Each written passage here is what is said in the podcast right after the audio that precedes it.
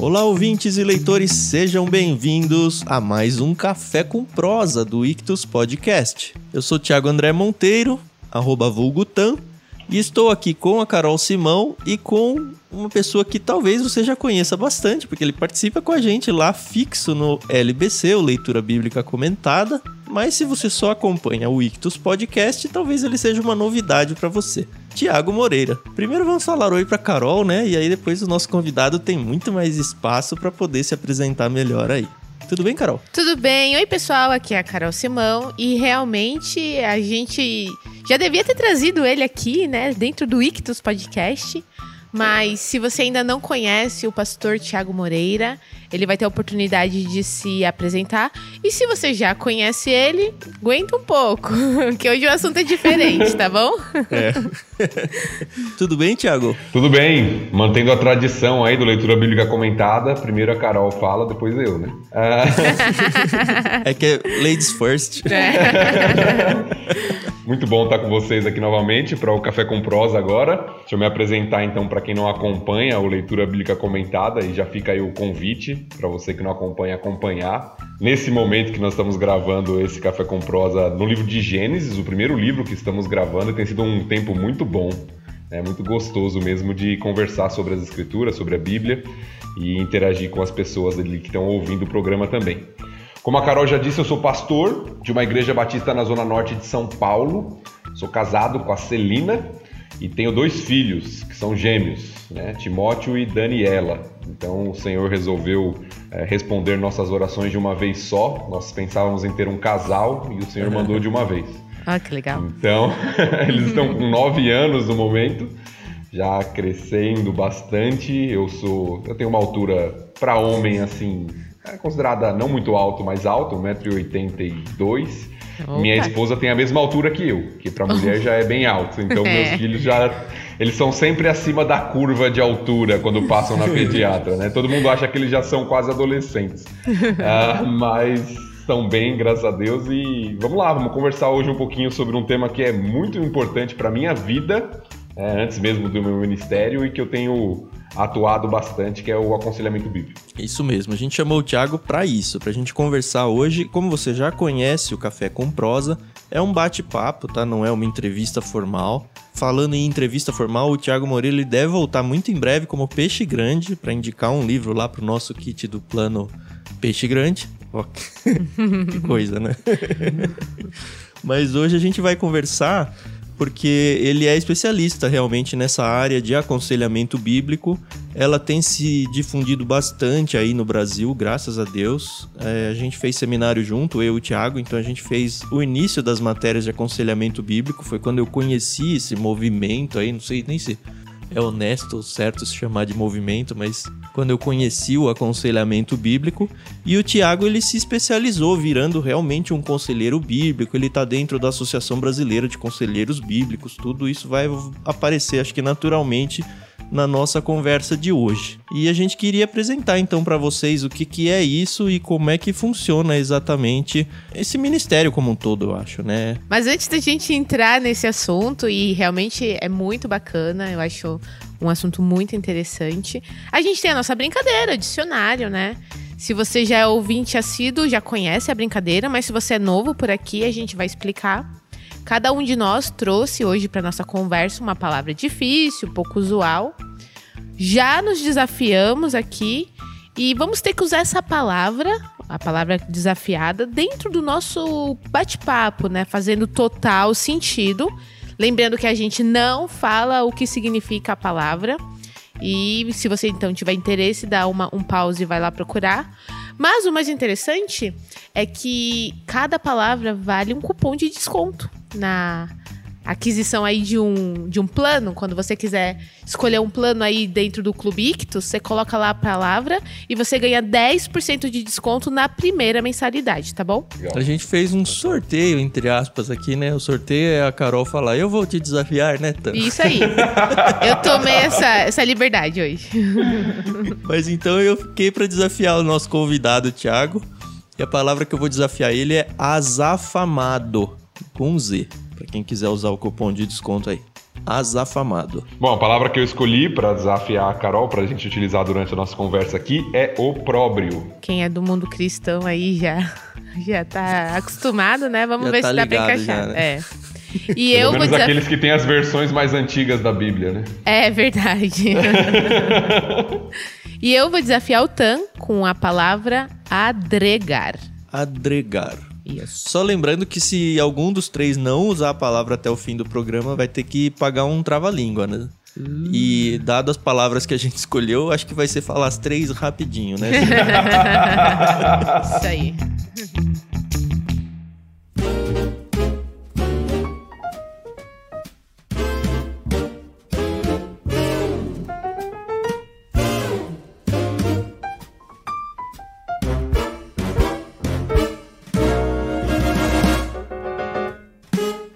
Moreira, você já se apresentou como pessoa, como pastor, e eu queria que você contasse um pouco como que surgiu o aconselhamento bíblico na sua vida. Bom, eu acho que é bem parecido com o que você começou falando. Eu conheci, estive mais de perto conhecimento a respeito do que, que era de fato o aconselhamento bíblico em tempos de seminário. né? Quando começaram as primeiras disciplinas ali que nós começamos a estudar, de autoconfrontação, de fundamentos do aconselhamento bíblico.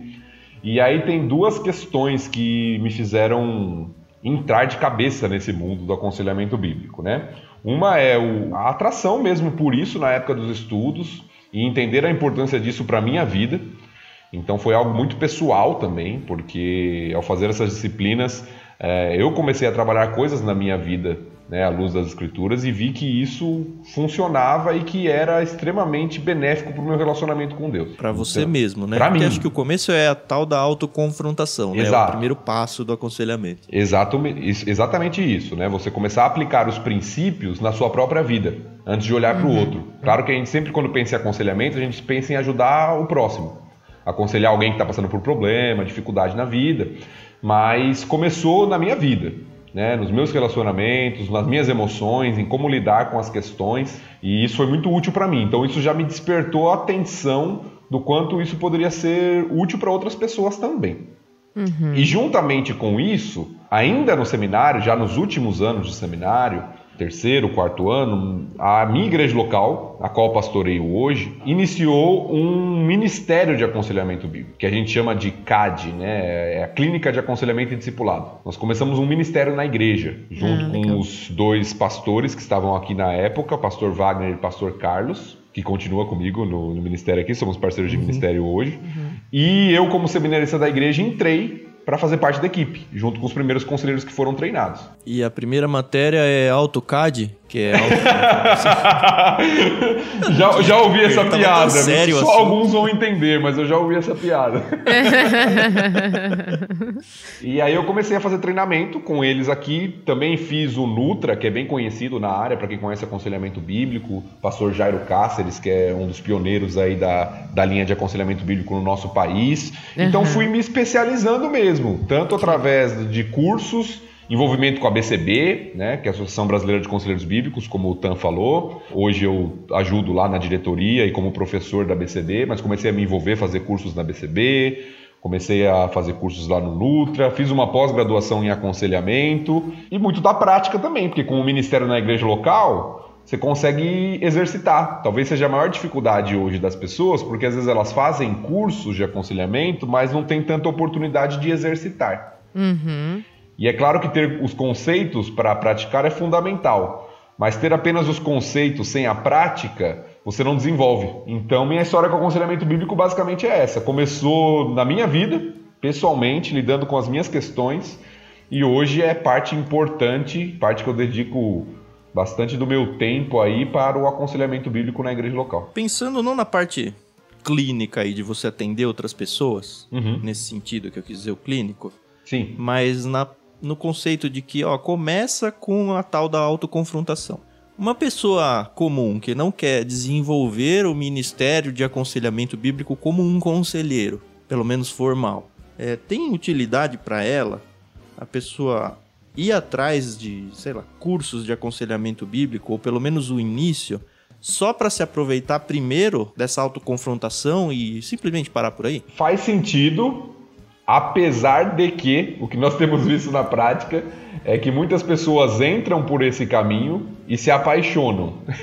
É. Foi em certo sentido o que aconteceu comigo, né? Mas faz sentido sim e é muito útil.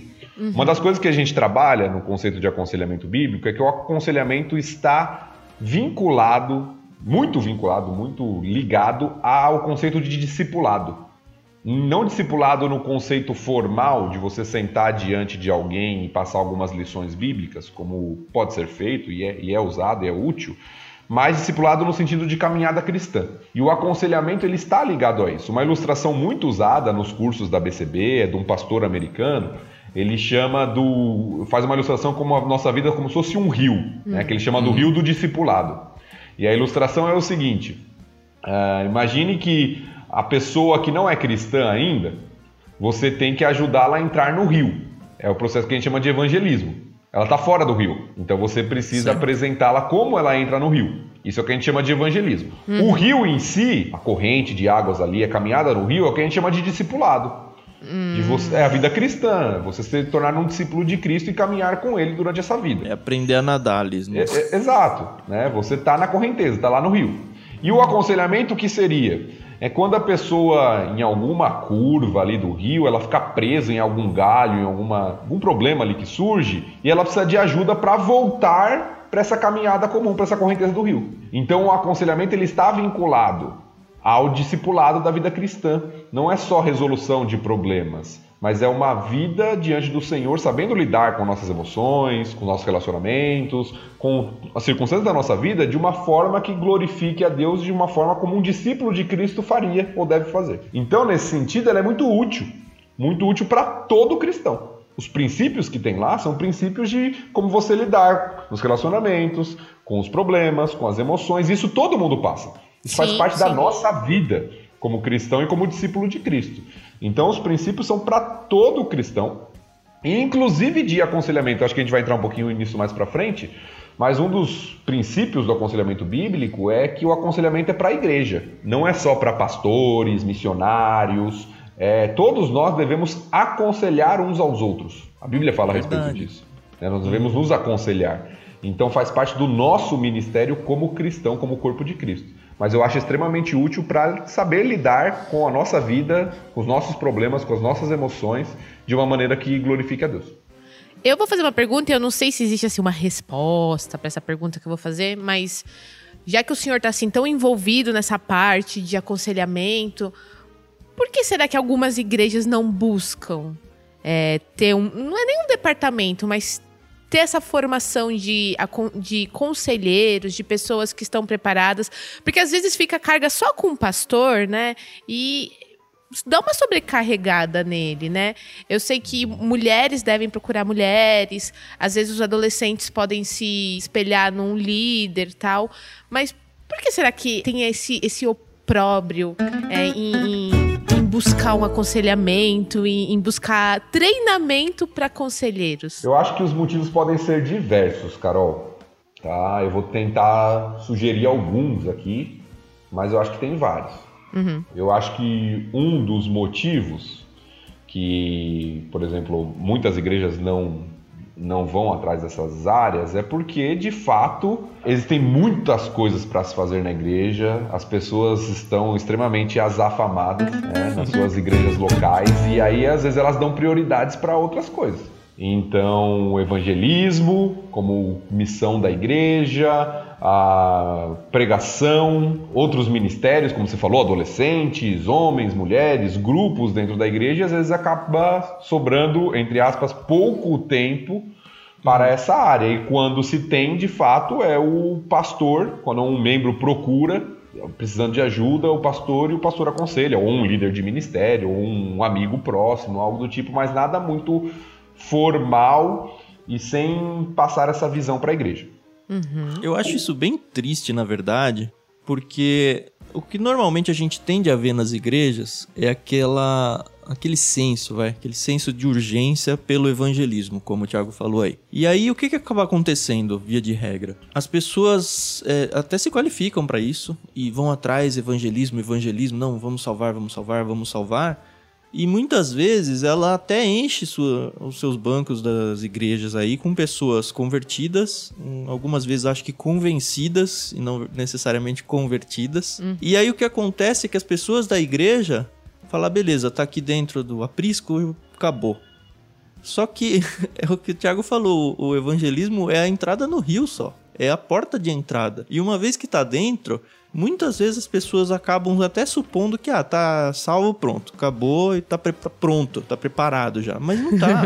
a pessoa precisa de uma caminhada, óbvio que isso a própria igreja no sentido de pregações e aulas de escola bíblica e tudo vão acabar dando um pouco mais de musculatura para a pessoa, mas não existe da mesma forma que as pessoas tiveram um planejamento para que o evangelismo acontecesse, não existe a mesma coisa para o discipulado. E aí o que acontece? Esse discipulado acaba sendo jogado para quase como se fosse adregado assim. E sabe qual é o problema que eu vejo, Tan? Que isso a longo prazo não é nem. Primeiro, que não forma a visão correta na igreja. Dessa ideia mesmo de nós somos responsáveis em ajudar uns aos outros, em aconselhar uns aos outros. quando a gente fala de um ministério de aconselhamento, isso é bom ficar claro, a ideia do ministério não é fazer aconselhamento na igreja exclusivamente aquele grupo ali. Uhum, Porque muita uhum. gente pensa nisso, né? Ah, você vai ter agora um grupo de uh, evangelismo na igreja. Então quem vai fazer evangelismo? Esse grupo. Você vai ter agora um grupo de aconselhamento na igreja. Quem vai fazer aconselhamento? Esse grupo. Não, não é essa a ideia. A ideia é justamente ser um promotor do ministério que deve ser da igreja. Todo mundo. De né? cada um. Como é que nós. fica a parte de dons espirituais aí? Porque a gente uhum. sabe que tem o dom de evangelismo, uhum. que, enfim, são pessoas que acabam tomando meio que a liderança disso naturalmente na igreja. E eu enxergo essa parte do discipulado como dom de exortação. Eu não sei se abarca tudo, mas acaba que sendo que acho que os melhores conselheiros ou os que agem naturalmente assim têm esse tipo de dom espiritual. Não, eu acho que isso existe, sim, dom de exortação. A gente inclusive quando está treinando pessoas pensa nisso. Mas o que eu penso a respeito de, de dons nas escrituras é o seguinte: existem dons que são capacitações sobrenaturais do Espírito Santo de Deus, a pessoa vai ter mais facilidade naquilo. Mas ao mesmo tempo que existem dons, existe o nosso ministério. Como eu vou explicar isso? Tem pessoas que têm mais facilidade, têm o dom de exortação? Tem. Mas todo nosso, todos nós somos chamados a aconselhar uns aos outros. Tem pessoas que têm uma facilidade maior para evangelizar? Tem, isso é nítido. Mas todos nós somos chamados a testemunhar de Cristo.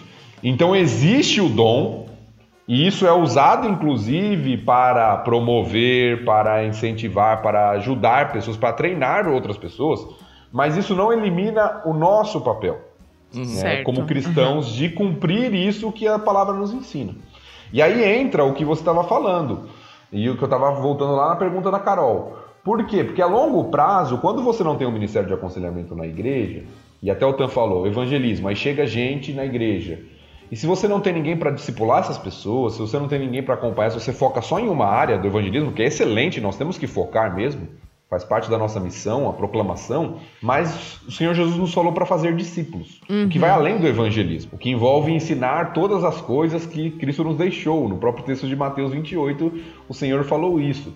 Então, quando você não trabalha essa área, não forma líderes, não investe nisso, acaba sobrecarregando o pastor e dificultando o próprio crescimento da igreja, porque tem muita gente com necessidades que não são atendidas porque não tem pessoas preparadas para ajudar essas pessoas.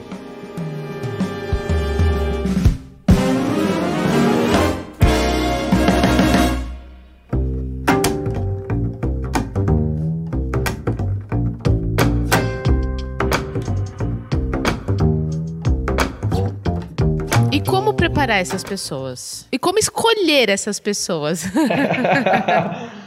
Poxa, você está fazendo uma pergunta para mim que é uma palestra.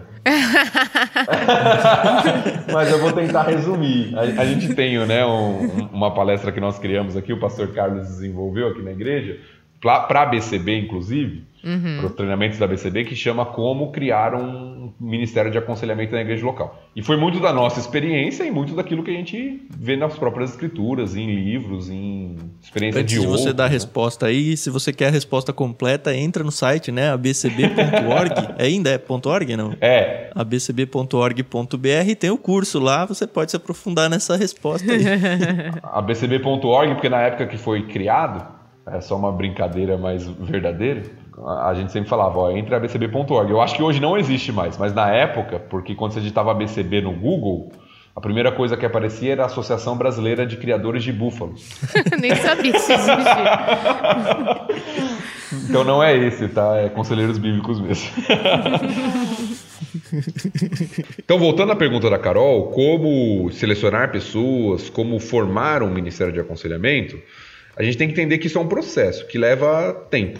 Né? Hoje, nosso ministério na igreja ele tem 15 anos quase né, que está acontecendo. Então, nós temos pessoas formadas, com cursos da BCB, com cursos do Nutra, pessoas que investiram tempo, investiram dinheiro para estarem formadas e estarem, estarem aconselhando pessoas hoje. Então, isso é um processo, não acontece da noite para o dia. Como a gente começou aqui? Começou com visão do próprio Ministério Pastoral da igreja, isso ajuda muito. Uhum. É, e talvez você está ouvindo aqui, você não é pastor, fala assim, ah, mas talvez meu pastor não tenha essa visão, o que, que eu posso fazer? O que eu aconselharia é, dê um bom livro de aconselhamento bíblico para ele, ajude aí, ajunte com o pessoal da sua igreja, pague para ele estar numa conferência durante uma semana, sendo treinado. Às vezes a gente precisa investir para que as pessoas tenham tempo e estejam vinculadas à, à visão e entendam o que é aquilo. Mas tudo começou com a visão do próprio Ministério Pastoral e aí foi aquele negócio, um pouco do que nós comentamos de ver pessoas que têm dons e características que poderiam ser treinadas. Uhum. Pessoas não estavam prontas. A maioria nem sabia o que era aconselhamento bíblico. Foi algo que começou novo na igreja. Então, o que a gente fez? Né? O que os pastores fizeram na época? Selecionaram algumas pessoas. Né? Eu, que era seminarista da igreja, outras pessoas que tinham essa capacidade, essa aptidão, esse dom né, de aconselhar, de exortar, que já exerciam isso mesmo de maneira informal, mesmo sem saber como na igreja, e começamos a treiná-las. Tanto em enviar para treinamentos, a maioria fez o Nutra, fez a BCB, quanto em semanalmente estarmos juntos aqui durante um ano para treinamento. Antes de começar qualquer tipo de atendimento ao público, o que se fez foi treinamento da, dessa equipe inicial. Uhum. Alguns permanecem até hoje, outros já estão em outros ministérios, viram que não era a área deles, e então tem uma certa rotatividade, outras pessoas chegaram. Por exemplo, nós temos conselheiros hoje na nossa equipe que chegaram por meio do aconselhamento. Uhum. Oh, então eles chegaram, foram aconselhados, viram a importância disso na vida deles, se interessaram, foram atrás, fizeram cursos e hoje são conselheiros da equipe. Então tudo se dá num processo que envolve formação de pessoas, né, treinamento, curso, que envolve passar a visão para a igreja. A igreja precisa entender a importância disso. Então nós começamos a falar sobre isso, nós criamos o um ministério, nós começamos a ter anualmente uma conferência de aconselhamento na nossa igreja. Assim como tem conferência de missões, conferência da família em muitas igrejas, nós começamos a ter um final de semana que era conferência de aconselhamento, com workshops com temas de aconselhamento, com pregação sobre a importância do aconselhamento bíblico na igreja local. Então isso foi sendo passado a visão para a própria igreja e também o treinamento prático. A pessoa fez o treinamento teórico, agora ela vai ser um observador. Então o pastor está aconselhando alguém. Aí ele conversa com a pessoa, olha, estou treinando alguém, tem algum problema da pessoa participar? Ah, não, na maioria das vezes não tem nenhum problema. Dependendo do caso, é claro, mas na maioria das vezes não tem problema. Aí a pessoa observava como isso funcionava. Aí depois ela começava a exercitar em alguns casos. Então é, é um processo. É um processo realmente de treinamento, desde o treinamento teórico até a prática do aconselhamento. Eu tenho algumas perguntas aí. Vamos lá. A primeira é: ok, chama aconselhamento bíblico. Por que, que eu preciso de cursos específicos sobre isso e não simplesmente estudar a Bíblia? Acho que essa é a pergunta mais óbvia. Ah, eu estudo a Bíblia, ok, eu pego lá os princípios, normalmente princípios do, do Novo Testamento, mas porque eles são mais bem declarados, talvez, mais bem expostos, e simplesmente aplico isso. Não é isso aconselhamento bíblico? Por que, que eu preciso de um curso à parte, um livro à parte, esse tipo de coisa? Eu vou fazendo uma pergunta de cada vez, senão vai acumular demais. Bom, boa pergunta, Tan, porque a gente precisa definir um pouquinho o que é o aconselhamento bíblico. Porque quando as pessoas pensam em aconselhamento bíblico, talvez elas tenham uma visão um pouco simplista. Como se aconselhamento bíblico fosse simplesmente sentar na frente de alguém, sem necessidade de nenhum preparo, citar um versículo, ou pedir para a pessoa memorizar o versículo e resolver o problema dela. Então, aconselhamento Senão bíblico. aquele negócio da pessoa vir falar, ah, eu tô precisando de ajuda, ah, eu vou orar por você. E... É, exato. Ou eu cito um versículo só e. Não, é só você fazer isso e pronto, acabou, vai embora para sua casa. Como se fosse um consultório médico, que a pessoa vai lá, aquele médico bem ruim, né? Que nem olha na sua cara, ele só simplesmente prescreve algo para você, entrega a receita e vai embora, né? Então, não é isso. Então, muitas vezes as pessoas criam uma visão equivocada do aconselhamento bíblico, talvez por uma visão errada mesmo, talvez porque tiveram uma experiência ruim, isso pode acontecer, né, com pessoas que diziam ser conselheiros bíblicos. Mas a gente precisa entender o que é aconselhamento bíblico. O aconselhamento bíblico é uma linha né, de auxílio a pessoas, de ajudar pessoas a lidar com seus problemas, com seus conflitos, mas é muito mais do que isso.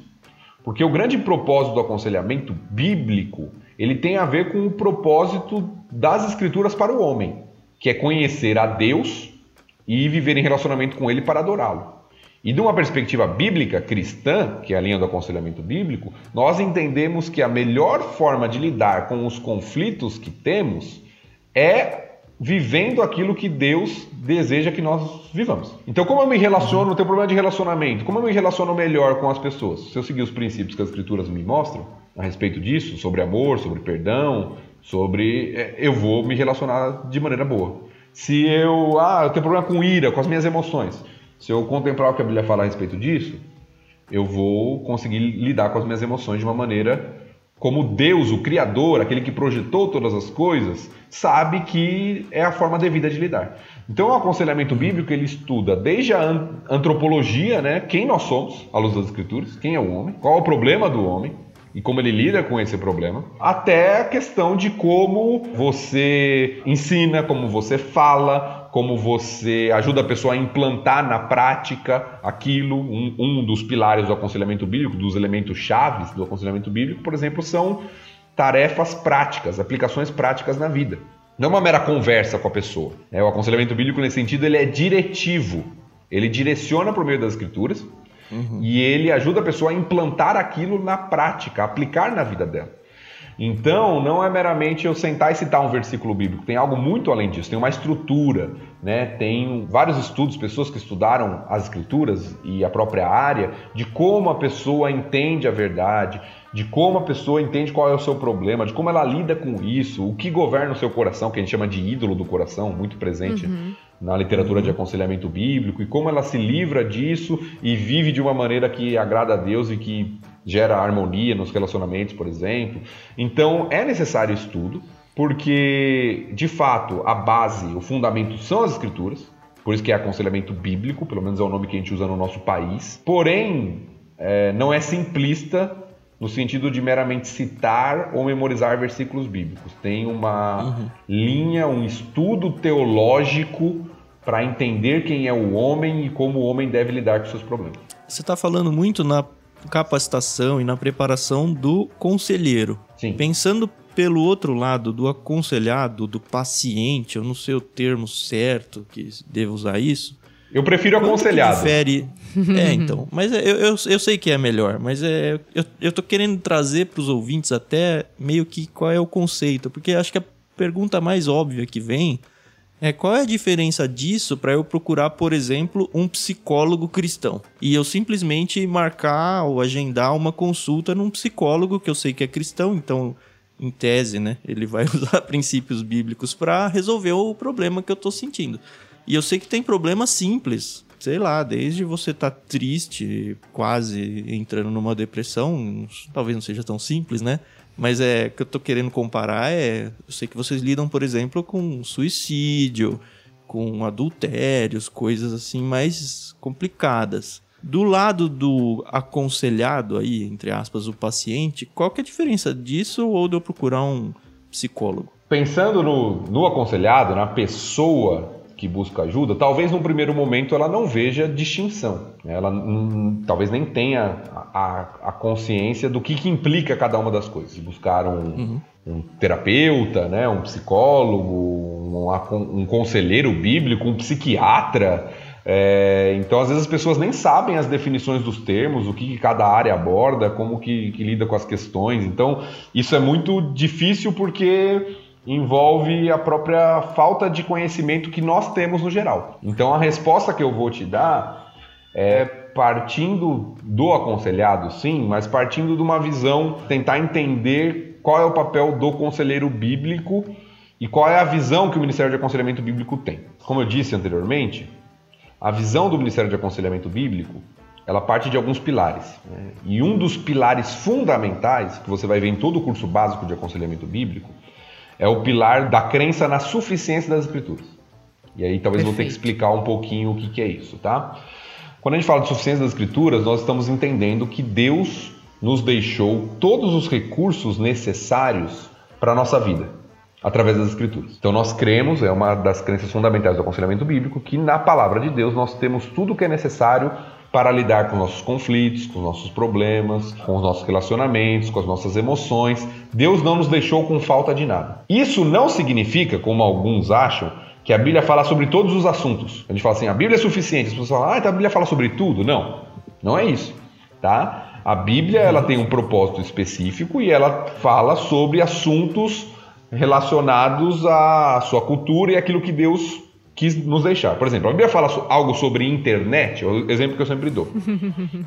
Diretamente não, por quê? Por um motivo óbvio. Na época bíblica isso não existia. Sim.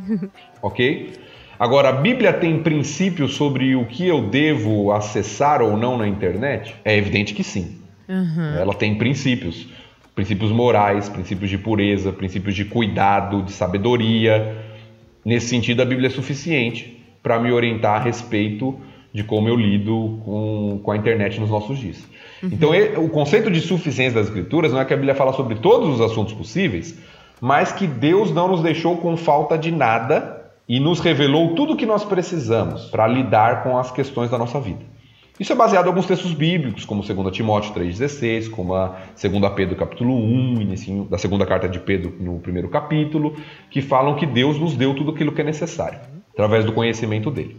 Então, deste pilar, o aconselhamento bíblico traz a ideia de que nós temos nas escrituras o que é necessário. E de que isso faz parte, um segundo os pilares aí que nós já citamos, o ministério da igreja. Então, quem deve aconselhar uns aos outros? É a igreja de Cristo. Quem deve ensinar uns aos outros? É a igreja de Cristo. Como nós podemos lidar com os nossos dilemas uh, relacionais, emocionais, ajudando uns aos outros como povo do Senhor? Isso não significa que, ah, então não devolvi o incrédulo? Ah, então tudo que se fala lá fora eu ignoro, jogo fora? Não, nós precisamos uhum. é, ler aprender, ter uma leitura crítica, até para interagir no mundo que nós vivemos e proclamar a Cristo no mundo que vivemos e ajudar pessoas no mundo que vivemos e aprender também. Porém, o que, o que eu estou querendo focar dentro da pergunta do Tan é que a linha de aconselhamento bíblico entende que Deus nos deixou com os recursos necessários e isso faz parte do nosso ministério. E que se a gente não exerce isso, nós estamos deixando de cumprir parte daquilo que Deus nos deixou. É como aquela parábola dos talentos, que a gente sabe que não são talentos naturais lá, né, uma moeda da época, mas que a pessoa esconde e não a utiliza. Eu diria que se a igreja não exerce o ministério de aconselhamento, ela está deixando de lado um recurso que Deus deu e um recurso fundamental para o crescimento do próprio corpo de Cristo que Deus nos deu, negligenciando isso. Então, por isso que eu entendo que a pessoa que busca um aconselhamento bíblico, o que ela deveria ter de visão, né, de entendimento, nem sempre tem, por isso que é necessário ensinar, passar visão, como a gente falou para a igreja, de que Deus nos deixou com os recursos, de que nós, uhum. habitados pelo Espírito Santo de Deus, capacitados por Ele, e evidentemente estudando, sendo treinados, tudo isso é importante, podemos ajudar as pessoas a lidar com os seus conflitos no seu dia a dia e é nosso papel e nosso ministério como igreja. Faz algum sentido uma pessoa descrente, não convertida aí, buscar um aconselhamento bíblico? Porque ah, eu gosto da ética, ou cara, eu tô tão perdido que eu vou lá, sabe? Eu preciso tanto de ajuda que mesmo não acreditando em Deus, deixa eu, em vez de eu ligar no CVV, na verdade eu já até liguei no CVV e não resolveu. Eu vou atrás aí desse negócio para ver se se resolve meu problema, sabe? Eu não sei se vocês têm casos assim e nem se faz sentido isso. Sim, é, temos duas coisas aqui. Um princípio e algo que a gente exemplifica isso na prática. Nós atendemos pessoas de fora aqui na igreja. Inclusive temos pessoas hoje que são membros da igreja que não eram cristão, cristãs e chegaram ah, através do aconselhamento bíblico, entenderam o evangelho, lidaram com suas, seus conflitos e hoje são membros da igreja. Então nós atendemos pessoas não cristãs. Mas deixa eu explicar como isso funciona. Porque existe um princípio básico das Escrituras, que também, evidentemente, é contemplado pelo aconselhamento bíblico, que toda verdadeira mudança só é possível por meio da ação do Espírito Santo de Deus. A gente sempre diz, há pelo menos três pessoas na sala de aconselhamento. Pelo menos três, porque quando a pessoa vem sozinha, né? É o conselheiro, o aconselhado e o Espírito Santo e o Espírito Santo é a pessoa mais importante no processo. Sem a atuação do Espírito Santo de Deus, é impossível que haja verdadeira transformação. Aquela mudança de coração que a Bíblia diz. Tá? A pessoa pode mudar um comportamento, ela pode mudar uma atitude. Isso uhum. acontece com um cristão e não cristão. Mas um exemplo um pouco forte, mas que eu ouvi num treinamento de aconselhamento bíblico e sempre me vem à mente, sempre me chamou a atenção, é que você aconselhar uma pessoa um não cristão, por exemplo, ah, ter um relacionamento melhor com seu cônjuge, a lidar melhor com suas emoções, é como você colocar um ar condicionado num trem que está indo para o inferno. Uau. É, é, forte, é uma analogia muito forte. Mas qual é a ideia da analogia? Legal, você deu um pouco mais de conforto, ajudou a pessoa a lidar com algo, mas não tratou o seu real problema. Uhum. Você não tratou o real problema. E, e essa é, esse é outro pilar do aconselhamento bíblico. O verdadeiro problema, o principal problema que nós temos na nossa vida é a nossa separação de Deus. É o nosso pecado, o nosso estado de alienação do Criador. Então, quando nós recebemos pessoas para aconselhamento bíblico que não são da igreja, o que, que nós fazemos é o que a gente chama de pré-aconselhamento ou evangelismo por meio do aconselhamento. Que era que é muito. É colocar do... dentro do rio, né? Porque se ele, ele ficar preso nas bordas do rio, ele precisa estar dentro do rio, é isso? É, exatamente. E é muito o que Jesus fazia no seu ministério. Ele usava, às vezes, o problema das pessoas para mostrar a mensagem. Talvez o exemplo clássico seja a mulher samaritana.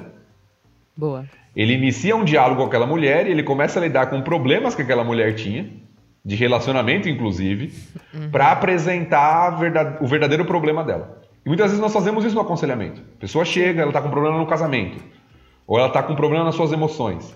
E nós vamos mostrar alguns princípios e mostrar para ela que só é possível vencer isso de uma maneira plena por meio do evangelho.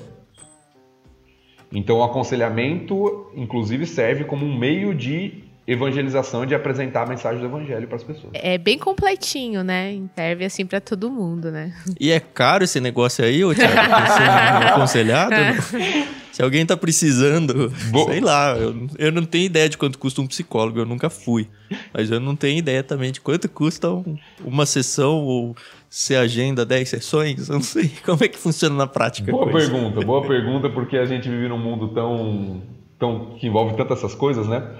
Ah, que a gente acaba até esquecendo de falar isso às vezes. É, nós entendemos, à luz do que nós já falamos, que o aconselhamento é um ministério da igreja. Então nós não cobramos aconselhamento bíblico. Nós entendemos que isso é parte da nossa função, do nosso ministério. Você diz nós, está falando da sua igreja local ou até da BCB e tudo mais? Eu não conheço, no Brasil pelo menos, ninguém que cobre. Pode até existir. Eu sei que, por exemplo, nos Estados Unidos, alguns lugares fazem o seguinte: até para aquela questão de que se a pessoa ah, não paga, parece que ela não valoriza. É, tem isso. E até né? para engajar a pessoa. Alguns ministérios, por exemplo, fazem o seguinte: ó, você vai pagar uma taxa aqui de 50 dólares no início do aconselhamento. Se você permanecer até o fim, nós vamos te devolver no final. Se você não permanecer, isso aqui vai entrar como oferta para o ministério. Eu estou contando isso, eu já sabia que era de graça, né? Mas os ouvintes não sabiam.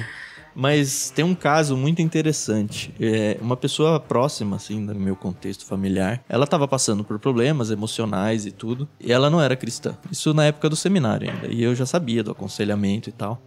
E aí a gente falou: ah, vamos tentar apresentar o aconselhamento bíblico para essa pessoa, até para que ela tivesse essa oportunidade de pré-aconselhamento, quem sabe até ser convertida e tal. E a pessoa estava tão em frangalhos assim por tudo que ela estava sofrendo que ela aceitou. E foi conversar na época com o nosso professor do seminário, que, enfim, era a pessoa mais próxima que eu conhecia que realmente atuava nesse ministério. E eles marcaram uma primeira reunião.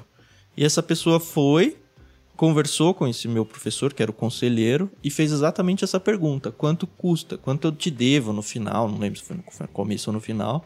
E aí a resposta foi essa que você deu. Ela nunca mais voltou. Porque ela achou estranho. Ela falou: não, eu não, não valorizo um negócio que é de graça. É, como que você vai me fazer um negócio que é de graça? E não é isso. A pessoa que não pegou a essência do, do que é esse, esse aconselhamento, né? Que a gente realmente está trabalhando para Cristo ali, pró reino, não. Exatamente. E, e, e, e, aí você entra numa outra questão que envolve muito o aconselhamento bíblico. Deixa eu só voltar antes de eu falar isso, porque você perguntou sobre sessões também, eu, agora que eu me lembrei. Ah, ah, é. Não existe uma regra respeito de número de sessões. A proposta do aconselhamento bíblico não é uma proposta de longo prazo, no sentido de que você vai ficar o tempo dependente do aconselhamento o resto da vida. Tem algumas linhas que, que essa proposta. Não, você sempre vai precisar de acompanhamento. A proposta do aconselhamento bíblico não é essa. É, a proposta é ajudar a pessoa a entender seu problema e como lidar com ele. A partir do momento que a pessoa sabe lidar com ele, não significa que ela nunca mais vai ter que lidar com isso, mas ela já tem os recursos necessários para lidar. Então é uma proposta nesse sentido de curto prazo. Eu diria que na prática ah, os casos mais simples, vamos colocar aqui, podem durar cerca de 8 a 12 sessões e talvez os mais complexos 16 a 20. Né? Isso é uma estimativa, mas não existe uma regra. Me, me corrija se eu estiver errada, por favor. O aconselhamento não é terapia. Nós não chamamos de terapia até para não confundir. Uhum. Tá? É, quando você pensa na, no termo né, terapia, vai muito. Por isso que a gente falou, a questão do entendimento. A gente toma cuidado um pouco com nomenclatura para que não fique muito confuso. Uhum. Tá? O que a maioria das pessoas tem como ideia de terapia é um local onde a pessoa vai para desabafar. É. Sentar no divã, né? Exato. Aconselhamento bíblico não é isso. É claro que a gente ouve a pessoa, isso faz parte do processo de aconselhamento bíblico, não é uma pregação. Sim, sim. Não é uma aula de escola bíblica. Senta aí que eu vou falar o que você tem que fazer. é, é, um, é um aconselhamento, é uma conversa, e nós ouvimos muito a pessoa, até para coletar informações. Mas, como nós falamos, o aconselhamento é diretivo, ele direciona, ele dá tarefas práticas. O aconselhamento não acaba na sessão. Eu diria que a parte mais importante do aconselhamento durante a semana é aquilo que a pessoa vai fazer, não é nem a sessão. Na sessão ela é orientada, né? mas a grande questão é o quanto ela consegue colocar na prática aquilo que ela viu na sessão. Entendi.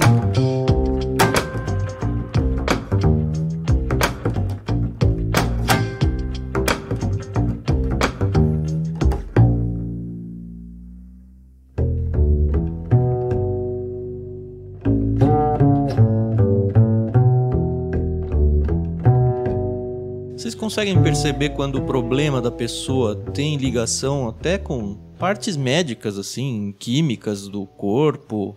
É, o que eu tô querendo dizer é, faz sentido casar isso com a psiquiatria? Ou, ó, vai fazer um exame, um check-up geral, de repente você tá com seus hormônios alterados e é isso que tá gerando o seu problema. Porque assim, vocês não têm informação médica, uhum. como é que funciona isso? Exato. Boa colocação novamente. Conselheiro não é médico. Isso é uma primeira questão. Eu recebo pessoas aqui que estão sendo medicadas. E eu tenho um, um, um problema maior com isso, porque eu sou farmacêutico de formação antes de fazer o seminário. Aí você já fica com vontade de trocar o remédio. Né? não, então, antes de fazer o seminário, eu fiz faculdade de farmácia. Trabalhei muito tempo ah, na área. Ah, legal. E as pessoas da igreja sabem e aí elas acham que eu, pastor, estou tomando esse remédio aqui, o que você acha? Eu devo parar? E a minha resposta sempre é a mesma: você precisa ver isso com seu médico. Uhum. Nós não somos médicos, não temos formação para isso. E não devemos, o conselheiro não deve dar pitaco com relação a isso. Quem define isso é o médico. Mas acho que a experiência traz para vocês cenários onde você fala, cara, parece que tem alguma coisa neuroquímica, eu não sei se nem se o termo é esse. Sim. Como é que você faz para identificar isso e encaminhar? Não sei. Uma das preocupações atuais da BCB é formar pessoas da área médica com visão de aconselhamento bíblico. Que é o que nós não temos no nosso país. Ah, que legal. Então a BCB tem pensado já há alguns anos, a pandemia atrasou um pouco as questões, em fazer uma conferência para profissionais de saúde, conferência de aconselhamento bíblico para profissionais da saúde. Que legal. Porque isso é necessário. Nos Estados Unidos, por exemplo, eles têm. Tem médicos que vêm dar palestra aqui pra gente, nas conferências da BCB, lá dos Estados Unidos. A pessoa é médica, mais de um, médico e conselheiro bíblico. E isso ajuda muito. No nosso país a gente tem pouco. Graças a Deus a gente tem alguns. Né? por exemplo, nós temos um parceiro nosso aqui na, na clínica, que é o Dr. Renan, que sempre quando a gente precisa de alguma coisa, e ele, né, por ter essa visão, separa um período da semana dele para atender pessoas gratuitamente que estão passando por aconselhamento bíblico, por exemplo. Então, às vezes a gente tem Legal. dúvida, a pessoa chega e a pessoa está com algumas coisas que a gente tem dúvida. Pode ser algo orgânico, não necessariamente é algo espiritual, Aham. e com espiritual eu não estou nem pensando em demoníaco, na- nada disso. Espiritual no sentido de da pessoa lidar, né, de amargura que ela guardou, ou de não saber lidar de, de- de uma tristeza profunda, às vezes. Às vezes é algo orgânico. Já aconteceu é, casos de que a pessoa estava tendo alguns distúrbios, né, tendo visões, alucinações, e quando foi fazer um, um check-up, um exame médico, a pessoa estava com ah, um tumor no cérebro, Uau. que estava fazendo Caramba. que ela tivesse esses distúrbios. Né? Aí o aconselhamento bíblico não ia resolver nada. Exato!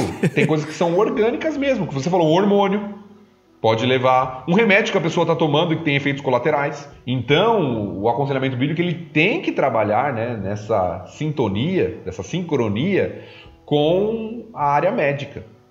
né? Porque algumas pessoas têm uma visão equivocada também do aconselhamento bíblico, de que fala, não, no aconselhamento bíblico tudo é pecado. E, e não é verdade. É, existem questões orgânicas, o ser humano é um ser complexo. E muitas vezes é necessário fazer um check-up, passar por um médico, fazer exames clínicos que vão ajudar a diagnosticar o que a pessoa de fato tem. Então isso acontece. E é importante. Fa- Falar uma coisa assim, nada a ver com o assunto, mas é que eu lembrei, eu trabalhei como atendente em laboratório por alguns meses. E assim, a gente recebe um treinamento ali básico, né? Eu fazia o agendamento dos exames dos pacientes. Mas o paciente fala, ah, saúde, essa pessoa deve entender. E aí o pessoal ligava pra mim e falava assim, não, mas Pra que, que é esse exame? Será que eu tô com câncer? Será que eu tô com isso? E eu, não, não sei, senhor, não posso lhe informar. Eu só, só tô aqui agendando os exames, mais nada. E aí eu lembrei que, quando o pastor falou isso, que realmente o pessoal associa muito você trabalhar na área da saúde, ou você ter algum. Eu nem trabalhava na área, eu só agendava os exames. E o pessoal já falava: ah, não, você deve ser enfermeira, né? Não, não sou nada. Vestiu branco já era. Pois é. Ai, ai. ou é médico ou é pai de santo. Que era meu apelido na época de seminário, não sei se você lembra, né, Tan? Eu ia todo de branco pro seminário, porque eu ia direto, eu ia direto da, da, da farmácia. Eu trabalhava em farmácia na época, era formado em farmácia, ia todo de branco. Seminário, aí o pessoal me chamava de pai de santo. Né? Esse tipo de coisa você não conta publicamente, principalmente depois que já assumiu o apelido. Né? Boa. Ô, Thiago, sabe uma curiosidade? Eu sei que talvez seja até uma pergunta antiética, mas eu vou contar com a sua ética para esconder as identidades. Mas conta uns casos bacanas aí que vocês passaram, vai. Rapaz, tem tanta coisa nesses anos de ministério, né? Você tem os casos mais comuns, que fazem parte da vida da igreja, né? pessoas lidando com conflitos familiares, pessoas lidando com suas emoções, ah, geralmente são os mais comuns, problemas com filhos, problemas conjugais. Mas vez ou ou outra surge coisas diferentes, assim, né? Bem, bem diferentes. E, e aí é aquele, aquele momento que você fala assim, Senhor, o que, que eu vou fazer? Mesmo com treinamento. Mesmo com né? treinamento, coisas que talvez você nunca viu num treinamento. E, aí você muitas vezes, né, cl- claro, vai se colocar diante do Senhor, vai orar, vai buscar né, conselho com conselheiros mais experientes, vai ler sobre isso. Graças a Deus hoje temos muita literatura boa no nosso país. Quando nós estávamos fazendo seminário, né, Tiago, você tinha alguns livros do Jay Adams, um do John MacArthur e era isso. E. Hoje nós temos editoras é, especializadas em aconselhamento bíblico, né, que Sim. só publicam livros na linha de aconselhamento bíblico. Então tem, tem muitas coisas. Agora, Vamos lá, eu vou tentar só citar alguns casos que para mim foram marcantes. Eu aconselhei uma jovem mulher com depressão pós-parto, teve a bebê e não conseguia olhar para a criança. Tinha sonhava e tinha desejo de matar a criança. Cristã a pessoa. Cristã a pessoa. Não era da minha, do meu contexto, da minha igreja local, mas era cristã. Mas num caso desse, você chama um assistente social? É, é seguro? Então, no nosso caso, não houve necessidade. Mas se precisar, vocês acionam, sim, né? Sim. Nós temos, Ou, inclusive. Lá, vou, vou até cortar o seu exemplo, porque para não perder a deixa aqui. Você assume um, é, sei lá, assume um aconselhamento e aí você percebe que alguém está em risco por causa de violência doméstica, Uhum. por exemplo. Você chama a polícia, Exato. né? Ou não? Exato, sim, sim, claro.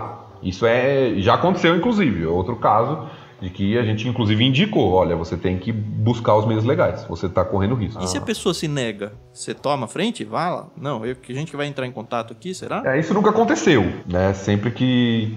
Na verdade, casos assim que eu me lembro foram dois e sempre ouviu. Agora, nesse caso não houve necessidade, por quê? Porque tinha todo um contexto familiar que, em certo sentido, trazia proteção. E que tava sabendo do problema. Sim, o, o marido veio junto para aconselhamento, tinha outras pessoas na casa que estavam até ajudando, porque ela, a pessoa estava numa crise que ela estavam ajudando até no cuidado do bebê. Então Uhum. tinha todo um amparo e a pessoa queria ajuda. Não era aquele negócio que a pessoa estava vindo obrigada. E que isso é um princípio do aconselhamento bíblico também. Para a pessoa ser ajudada, ela tem que querer. Então a gente Sim. não obriga ninguém a fazer aconselhamento né? bíblico. Às vezes a pessoa fala assim: ah, o meu filho aqui ele precisa de aconselhamento bíblico. A pergunta é: ele quer aconselhamento? Porque se ele não quiser, não adianta você trazer e ele ficar de braço cruzado aqui na sala. ah, entende? Forçando, né? Isso acontece muito com mãe de adolescente. Não, meu filho precisa de aconselhamento e tal. Então a pessoa tem que querer. E a pessoa estava disposta. Então foi um caso bem interessante, porque a gente foi trabalhando e mudando, ajudando a pessoa a entender algumas coisas, a ter uma visão um pouco diferente, o que as escrituras mostram, a lidar com as suas emoções, que muitas vezes as emoções e envolve muito questão de hormônio, Sim. né, da mulher. Tem um livro que chama Aconselhando os Casos Difíceis da editora Peregrino, que trata, né, foi muito útil para mim, porque na época eu não tinha visto nada a respeito desse assunto ainda especificamente, e ele tem um capítulo sobre isso, né, sobre depressão pós-parto. Eu fui ler ah, e foi muito bom. E é, é um processo, foi um processo em que houve várias necessidades. Necessidade de ajuda da igreja local, necessidade de ajuda dos parentes, necessidade de compaixão da pessoa e ao mesmo tempo chamá-la para a realidade e ajudá-la a encarar os desafios e a ver as coisas por outra perspectiva, ver de uma perspectiva bíblica, ver os filhos como bênção, ver a família como o plano divino, porque envolve muito desejo. Essa é uma, É. uma questão chave do aconselhamento bíblico. Né? Quando a gente fala de idola- idolatria do coração, a gente está falando de desejos que estão consumindo. Então, o que estava envolvido nesse caso, muitas vezes, era o desejo de reconhecimento e de autonomia. A pessoa começou a ver o filho, a filha, como um empecilho para os seus desejos. E isso gera uma série de sentimentos potencializados pela questão hormonal. Envolve um trabalho de compreensão, de auxílio, de serviço e de renovação da mente, usando o termo bíblico. né? Renovar a mente com a palavra e enxergar o mundo de outro prisma. Então, talvez foi um dos casos mais desafiadores que eu tive, mas que graças a Deus estão bem, né? a família está bem, a criança já deve estar agora com uns 3 ou 4 anos. De vez em quando mantenho contato, porque não é do meu contexto de, de igreja local, mas graças a Deus estão bem. Posso fazer só uma pergunta? Claro. É a Carol? Não, não é a Carol, não. Eu não sei nem com quantos anos está o Vai fazer mas não é a três. Carol, não. Vai fazer três. Olha, né? é por não é a isso. Carol, não. O que eu não teria problema nenhum em procurar aconselhamento. Inclusive, graças a Deus, é, quando eu ganhei neném, que realmente é uma situação assim que muda muito a nossa vida, né? Você nunca mais vai estar sozinha, literalmente. Mas eu tive na minha igreja, graças a Deus, aconselhamento com as mulheres. E foi muito importante, uma rede de apoio aí maravilhosa. E não posso reclamar. Então, é- é- não tenha vergonha, né? Não é um opróbrio, mais uma vez, você ir atrás de ajuda, porque é muito importante. As pessoas têm vergonha de ir atrás, se percebe que ela tem uma relutância é, de até reconhecer o seu problema, pecado, sei lá. Eu vou juntar o que eu ia falar com a observação da Carol com o que você perguntou aqui, porque está bem relacionado. Tem, as pessoas têm, e eu acho que isso parte principalmente por uma visão equivocada da igreja local, do que é a igreja, melhor dizendo. Uhum. Uma visão equivocada do que é a igreja. As pessoas elas têm vergonha, às vezes as pessoas preferem se abrir com alguém de fora que não conhece, que não tem nenhum relacionamento, do que com alguém que a conhece. As pessoas têm vergonha e isso é porque as pessoas não entendem o papel e a importância da igreja local. Eu ia dizer isso quando a Carol não é falou sobre. Peão, não? Oi? Ah, vai... não é por causa da Rádio Peão? Porque quando você falou, ah, eu vou chamar uma pessoa que está em um aprendiz aqui para ouvir. Eu pensando como um aconselhado, eu falei, ih, é mais um para ficar sabendo o meu problema. E aí na hora de pedir oração, ah, eu queria pedir oração pelo irmão Tan, sabe? Porque ele tá aqui, só passando por isso, aquilo. E aí fica aquele pedido de oração disfarçado de fofoca, né? Sim.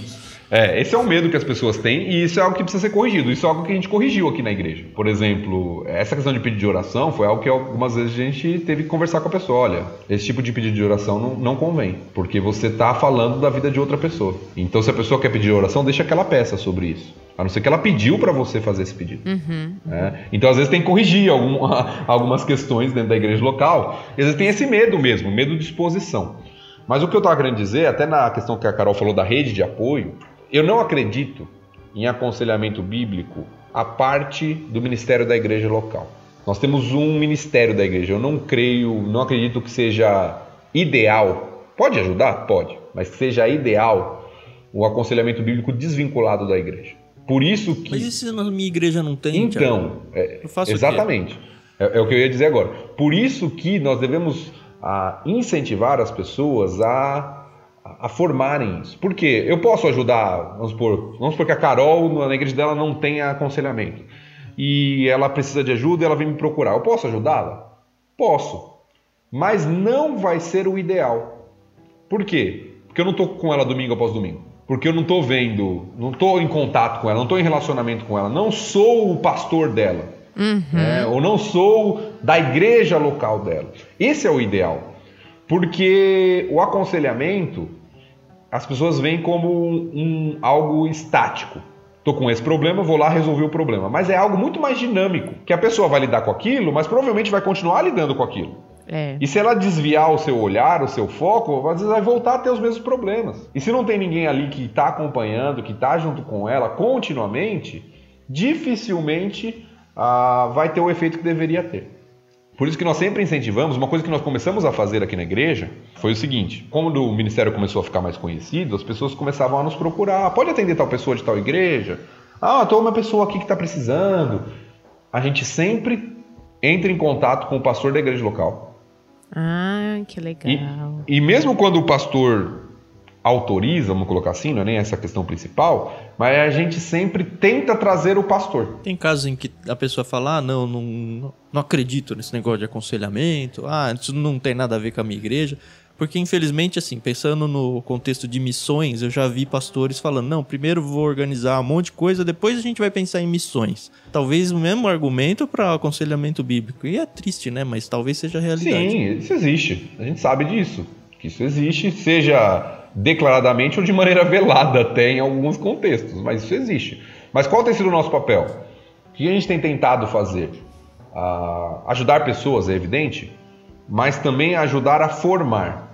Então, às vezes a gente tem contato com o pastor, ó, tal pessoa da sua igreja, está sabendo? Ah, tá sabendo, tô sabendo, fui eu que indiquei. Então, eu gostaria que você viesse com ela, porque a gente entende isso, isso, isso, isso e isso. Seria importante ela ter o acompanhamento do pastor dela ou o acompanhamento da igreja local. Então a gente Sim. tem sempre tentado vincular com a igreja local da pessoa, mesmo quando a gente ajuda. Mesmo quando, às vezes, a igreja não tem um ministério em si, mas tendo alguém que vai poder acompanhá-la. É, é, importante, a gente pensa assim, ah, mas se a pessoa não quer abrir para o pastor dela, se a pessoa não quer abrir para a igreja local dela, então tem um problema um pouco mais sério, né? Porque é um problema de visão. é comunidade, né? É, exato. Exato, o problema é de visão de igreja, é o que eu estava falando, o problema de visão da igreja. Se a pessoa, o líder espiritual dela, alguém que é responsável né, de guiá-la, de orientá-la, não pode saber do que ela está passando na vida dela, tem algum problema. Né? Tem alguma questão ali escondida que precisa ser tratada. E às vezes é uma fuga. Sim. Às vezes serve como uma fuga. Não, eu não quero na minha igreja local. Quero ir na sua porque eu vou ouvir, mas ninguém vai saber, ninguém vai falar, ninguém vai cobrar, ninguém vai se intrometer na minha vida. A gente vive uma sociedade muito individualista. E as pessoas, elas É. querem resolver os seus problemas É sozinhas. porque é, é uma intromissão na vida, não deixa sim, de ser, sim. né? Mas é uma intromissão Permitida. Boa. saudável com os cuidados necessários. Sim, sim. Por isso que precisa de treinamento também. né? Você não pode a pessoa virar conselheiro sem treinamento, porque às vezes ela pode. ah, é verdade, ela pode destruir o ministério da igreja. É O verdade. Tiago falou: ah, se ela sai falando da vida dos outros, ou se ela. ah, ela pode destruir. Ninguém mais vai fazer Exatamente. nada de aconselhamento lá. Exatamente.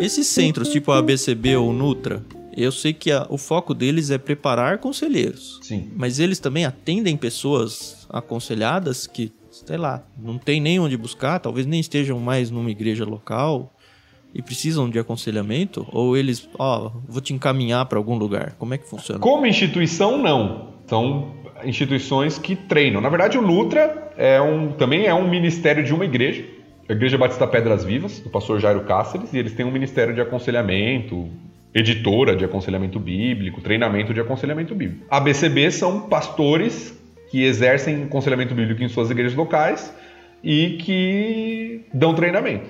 né? Fa- Fazem uma associação e dão treinamento de conselheiros. Então, como instituições, Isso. eles treinam Uhum. pessoas. Agora, evidentemente que as pessoas que estão na instituição aconselham. Ah, então o pastor Jairo aconselha na igreja dele, eu aconselho aqui. É, eu tô pensando num cenário onde a pessoa que tá ouvindo aqui descobriu que existe esse negócio de aconselhamento agora, pior ainda, descobriu que ela tá precisando disso e não dá tempo dela tentar convencer na sua igreja local para criar um negócio do zero. Enfim, você começou falando, levou um ano, primeiro ano só da liderança e tudo. Ela precisa de uma ação rápida, onde ela procura ajuda. É, geralmente o que acontece da, da ABCB, que eu, que eu tô mais vinculado hoje, vamos colocar assim, geralmente as pessoas entram em contato pelo site da ABCB e, e aí tem uma rede nossa, né? De tanto de, de professores da ABCB quanto de pessoas que já fizeram treinamento de aconselhamento. E aí, dependendo do local que a pessoa tá e da disponibilidade, há um direcionamento. Ah, então tá, a pessoa tá lá no Rio de Janeiro. Aí de vez em quando as pessoas colocam lá no grupo aqui, alguém conhece algum conselheiro bíblico na região tal? Ah, então tem uma rede né, que a gente acaba tentando direcionar, ajudar a pessoa. Quem busca mais é aconselhamento? Homens, mulheres, famílias, idosos ou não? Depende. Eu acho que depende, mas de maneira geral, eu acho que mulheres são mais abertas para isso. Eu não sei se é uma questão estatística também, porque nas nossas igrejas geralmente há mais mulheres do que homens. É. É o que eu tenho percebido.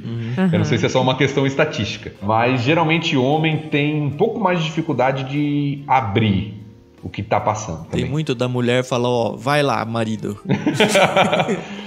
Isso, por exemplo, em relacionamento conjugal, a gente faz o tempo inteiro. Porque o ideal, é claro que nem sempre acontece, mas o ideal é o casal junto. Vocês vocês atendem os dois juntos? Ou é uma conversa separada? O ideal é junto. E quando vai uma mulher, Thiago? Porque a gente sabe que, enfim, é, é sempre um risco para um pastor, para um líder homem, atender numa sala fechada, portas fechadas, uma mulher. Uhum. Por mais que não tenha nada, pode no mínimo gerar um zum zum zum. Você tem algum tipo de ressalva quanto a isso? Sim. Como é que se trata? Sim, ah, boa pergunta. Tem vários livros que advertem sobre os cuidados relacionados a isso. Casos de tanto de queda quanto de difamação. E a gente toma alguns cuidados aqui na igreja.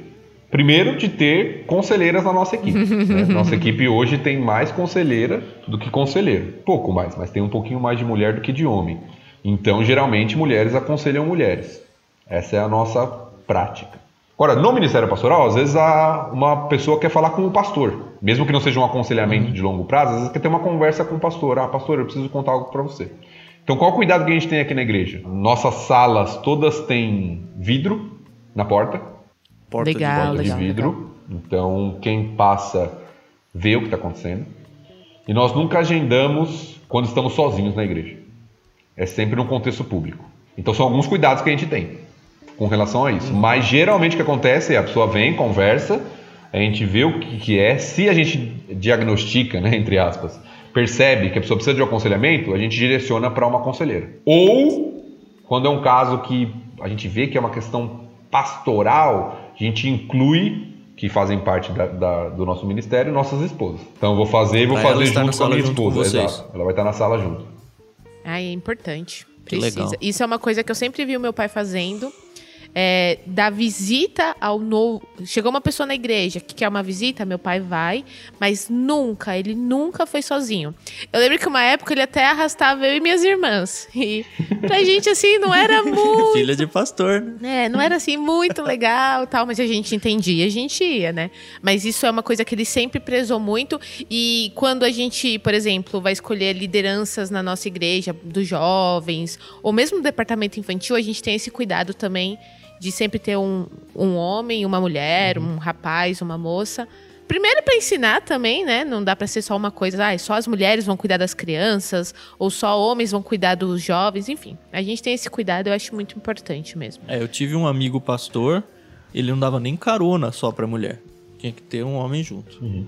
Exato. Acho que é preservar, ele tava preservando o ministério dele. Com né? certeza, com certeza. Aí eu tô bem feliz. Eu não, tenho, não sei se tem mais outras perguntas. É, é gostoso, ali. né? Se o Thiago quer falar alguma coisa, mas acho que é um, um bom start de assunto aí, aconselhamento bíblico. Graças a Deus tem crescido muito no Brasil, né? Como o Thiago falou, agora tem até editoras lidando só com livros dessa parte. E uma coisa que eu queria deixar claro aqui, e eu sei que a resposta vai ser essa do Thiago, ele mencionou que ah, ele tá num pastoreando uma igreja batista. Ele falou: ah, tem o ministério da Nuta, a igreja batista. Isso não é um movimento batista, tá bom? Isso não tá ligado a uma uhum. denominação e, ah, eu não sou batista, então não tem esse negócio de aconselhamento para mim. Tem sim, não tem nada a ver. A ABCB, ela nasceu num contexto batista. Talvez por isso a maioria das pessoas ainda hoje, mesmo com o crescimento, são batistas. Mas uhum. nós temos dado curso em igrejas presbiterianas, Assembleia de Deus, Uh, pessoas que têm se envolvido como professores da BCB não são necessariamente de igrejas batistas. Nós tivemos, por exemplo, na, na última, numa das últimas conferências que nós tivemos, um pastor muito conceituado, que estudou muito, que é, alguns vão conhecer, é o pastor Valdeci Santos, que é lá do Mackenzie. Legal. Né, que trabalha com a área de aconselhamento Legal. bíblico lá no Mackenzie, presbiteriano. Uhum. Então, ah, não é um movimento denominacional, é, ele surgiu dentro de um contexto com pastores batistas que trouxeram essa visão, mas graças a Deus tem crescido e atingido aí a igreja brasileira. Tá bom, deixa os últimos links aí se as pessoas quiserem procurar é, conteúdo sobre isso, seja literatura, seja a própria BCB, onde que a pessoa tem que procurar informações para se aprofundar um pouco mais. Legal. Uh, eu acho que existem alguns meios para você conseguir entender um pouquinho melhor, aprender mais sobre isso. O primeiro meio é a literatura. E literatura você vai encontrar boa literatura de aconselhamento bíblico no nosso país, principalmente editora Nutra, como a gente falou, só publica livros na linha de aconselhamento bíblico. A editora Peregrino tem trabalhado muito nessa área de aconselhamento bíblico e outros livros de outras editoras que trabalham nessa linha de aconselhamento bíblico. A editora Batista Regular ela traduziu um livro muito bom que chama Aconselhamento Bíblico Cristocêntrico. Temos alguns bons livros na editora Cultura Cristã. É, então, tem, tem livros de aconselhamento bíblico, basta você procurar. No próprio site da ABCB, né, abcb.org.br, você tem lá um. Você encontra um PDF com uma lista de livros de aconselhamento bíblico. Né? Recursos úteis em aconselhamento bíblico. Tem lá. Uhum. Se você clicar lá, você vai baixar uma lista por. De várias editoras. Várias editoras. Né? Várias Eu tenho que confessar que essa lista aí tá como uma das fontes para a gente escolher livros para o nosso plano vida né? no, no, no Clube Ictus, viu? Porque assim, tem. Assim, a gente não vai mandar um livro de como aconselhar em casos difíceis, é um negócio muito específico. Sim. Mas como princípios básicos de vida cristã, tem... pensando aí numa introdução ao aconselhamento bíblico, todo cristão tem que Verdade. ter. Então, se você gosta desse assunto, plano vida lá no Clube Ictus, não esquece. Legal, muito bom. Outro meio, próprio site da BCB, as redes sociais da BCB sempre está publicando artigos específicos sobre aconselhamento bíblico, sobre como ajudar pessoas, sobre como lidar. Então você tem literatura menor, vamos colocar assim, vídeos né, no YouTube, de palestras, cursos online né, de, de aconselhamento bíblico e os cursos formais. Ainda está rolando congresso anual, não? É, então, eu ia falar, chegar nisso agora. E os cursos formais. Não tivemos no ano passado devido à pandemia, 2020. 2021 tivemos com um público limitado, uhum. mas ano que vem a tendência é que volte ao normal. Todo ano nós temos as grandes conferências de aconselhamento bíblico, em São Paulo, em Águas de Lindóia, temos também no Nordeste, temos no Norte, temos em alguns locais do país aí. Para vocês ter mais informações também entrando no site da BCB. E tem cursos que às vezes uma igreja e é local que você, pede. como um... membro, tem que incentivar o seu pastor e até pagar para ele ir, é? Exatamente, exatamente. E às vezes igrejas locais pedem cursos, conseguem um público bom assim, que dá para trazer o curso, e aí você, entrando no site da BCB, você fica sabendo, ah, vai ter o curso em tal igreja perto da minha casa, então vou lá fazer. Às vezes é mais barato do que você ir para uma conferência num hotel, a pessoa às vezes não tem condição, e tem esses recursos, além dos próprios seminários. Por exemplo, o Seminário Batista Logos, ano após ano, fornece cursos de aconselhamento bíblico, que faz parte da grade, mas que pessoas de fora podem fazer. Então você tem vários meios aí de fazer cursos de aconselhamento bíblico também. Existe a chance, então, da minha igreja contratar um curso se ela conseguir uma quantidade de pessoas? É existe, existe. Tem que entrar em contato lá pelo site também da BCB. Eles têm alguns critérios de número de participantes e tudo, mas existe sim. Bom, ferramenta não Exato. falta aí, né? Para quem está interessado, fica o nosso incentivo muito forte para você ajudar a desenvolver isso na sua igreja local, né? Se tornar um pouco mais discípulo de Cristo nisso. Sim. E é justamente essa a ideia, né?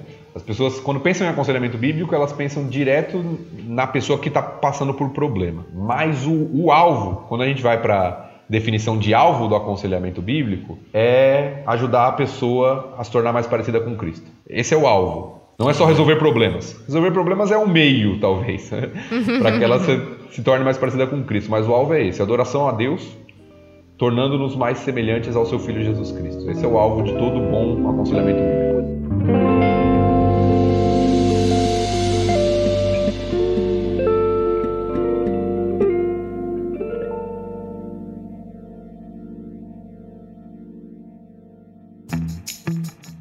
É sempre muito bom conversar com o pastor Tiago. O tempo passa voando, tanto no Leitura Bíblica Comentada, agora aqui no Café com Prosa. E muito obrigada, pastor, por disponibilizar aí um tempinho para nós. E é isso, eu, eu tô super satisfeita. Eu queria mais, eu confesso, mas tá bom, tá bom. eu que agradeço, é sempre muito gostoso conversar com vocês, como a gente tem feito semanalmente, e falar sobre esse tema que realmente, como eu disse, foi muito importante para minha vida e faz parte da minha paixão ministerial aí, poder servir por meio do aconselhamento bíblico. Então, obrigado aí pela oportunidade. Que legal. Tiago, deixa seus contatos de redes sociais aí. Rapaz, você me faz pergunta difícil, viu? eu, eu, eu nunca decoro. peraí, peraí. Enquanto ele procura aí, eu queria lembrar que ele está sim no nosso canal no Telegram, o canal do Leitura Bíblica Comentada, tá? A gente tem dois canais, o do Clube Ictus, que é t.me barra Clube Ictus. Isso. E o Leitura Bíblica Comentada, adivinha só? Que é t.me barra Leitura Bíblica Comentada. São dois canais para você interagir com a gente. Um voltado lá para o podcast de leitura bíblica e outro voltado para todo o universo aí do Ictus. O Thiago, certo. eu sei que ele tá no do leitura, então pelo menos por lá você consegue encontrar ele ali. Com certeza. Uh, arroba Thiago com TH, tá? Arroba Thiago S underline Moreira no Instagram. Você vai me encontrar lá como arroba Thiago S Moreira e também no Twitter. É a mesma coisa. Como ele sabe bem do arroba dele, ele deve usar bastante. Você vê como eu sou uma pessoa totalmente antenada nessas coisas, né? Tive Boa. que olhar pra lembrar. Você ficou sabendo que caiu o WhatsApp esses dias? Né?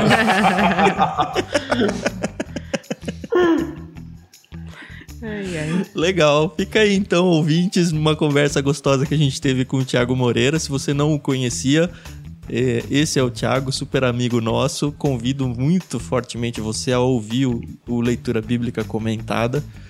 É, a gente passa por episódio um capítulo da Bíblia. A gente acabou de passar da metade do Gênesis. Tem sido muito legal. E muito bom trazer você pro lado de cá do Ictus Podcast também. A gente já deu a deixa de que ele vai voltar mais adiante aí, não deve demorar muito para ser um dos nossos peixes grandes também. E você ouvinte ajuda a gente a divulgar esse programa, gostou desse assunto, mostra pro seu pastor, mostra pra sua liderança, mostra pros seus familiares. É, você pode ajudar esse movimento de aconselhamento bíblico crescer simplesmente divulgando que ele existe, né? E aproveita e divulga o Clube Ictus também, né? Você pode assinar o plano literário lá em ictus.com.br barra clube. Todos os nossos episódios de podcast estão nesse site também. E participe com a gente. Muito obrigado mais uma vez por estar com a gente e até semana que vem. É isso aí, pessoal. Muito obrigado aí pela audiência, a paciência. A gente se ouve no próximo episódio. Até mais. Obrigado a todos. Foi um prazer estar com vocês. Que Deus os abençoe.